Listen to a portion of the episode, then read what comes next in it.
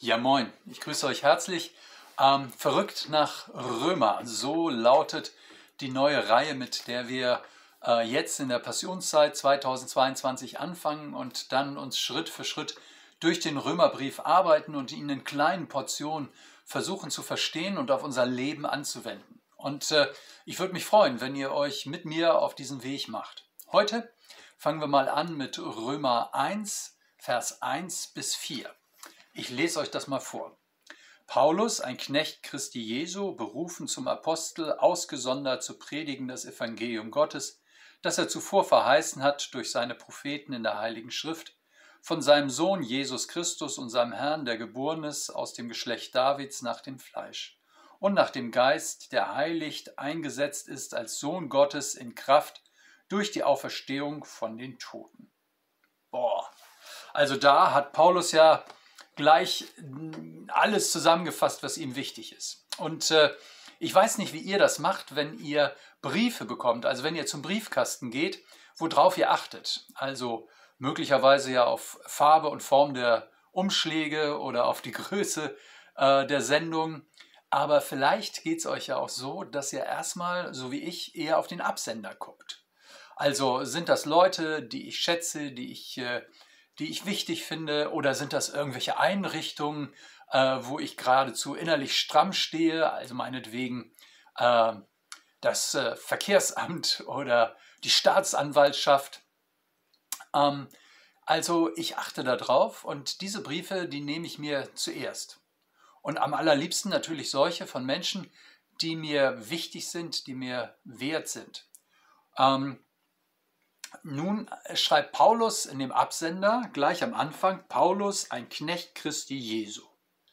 Also dann liest man das und denkt, spannend. Also Paulus, wer ist Paulus? Ich meine, es gab damals Zehntausende von äh, Paulussen. Das war kein ungewöhnlicher Name.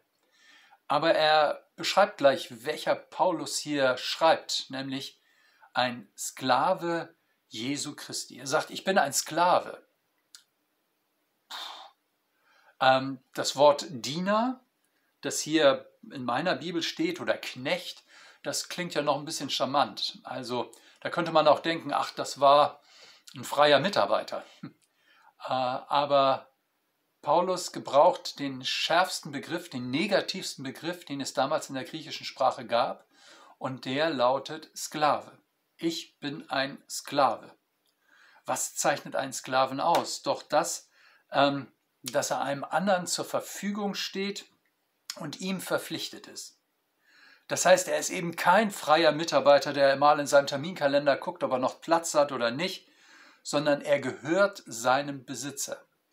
Ich bin Paulus und ich stehe Jesus uneingeschränkt zur Verfügung, sagt er damit. Also ähm, nicht, wenn es mir Spaß macht, nicht, wenn ich gerade Lust habe, nicht, wenn ich nichts anderes vorhabe, sondern ich stehe Jesus zur Verfügung. So beschreibt Paulus sich. Das ist quasi seine, äh, sein Absender.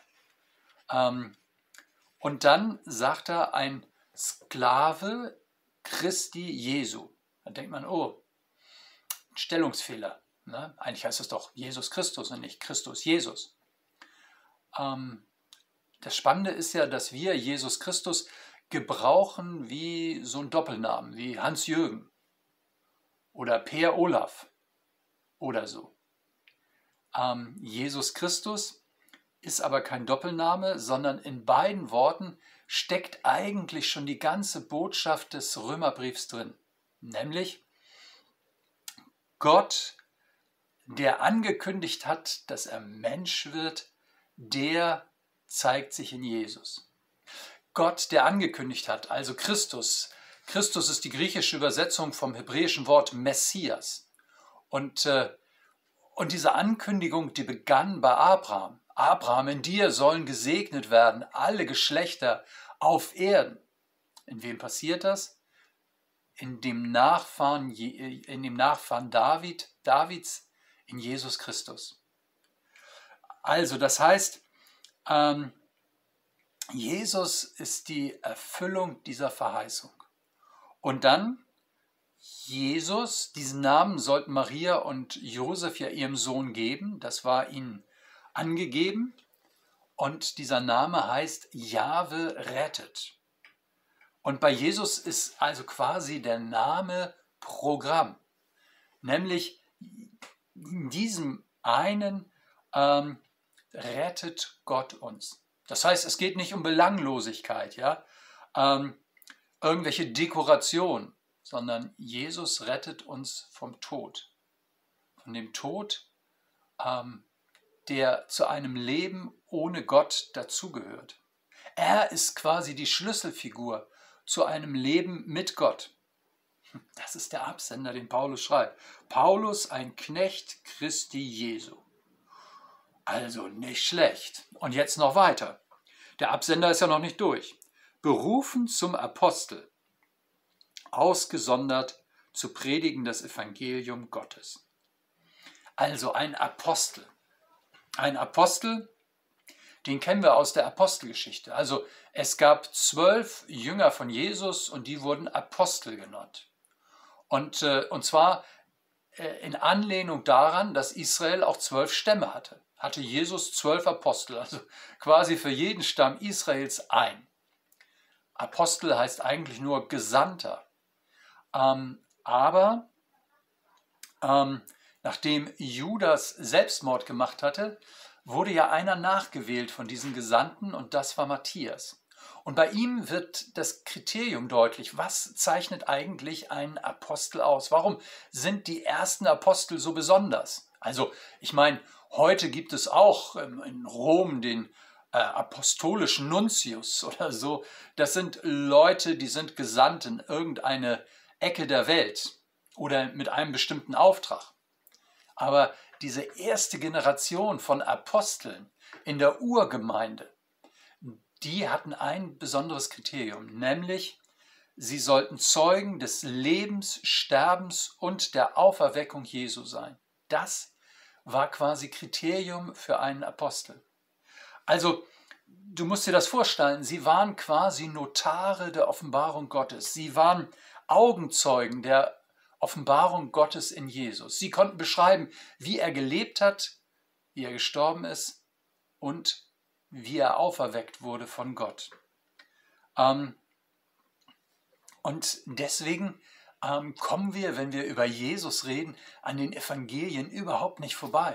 In unserer Zeit werden die Evangelien ab und zu als so eine Art äh, Predigt kleingeredet. Und ich würde sagen, nein, du begegnest dort den Aposteln, das heißt den äh, Notaren äh, des Lebens Jesu den Augenzeugen Zeugen der Offenbarung Gottes.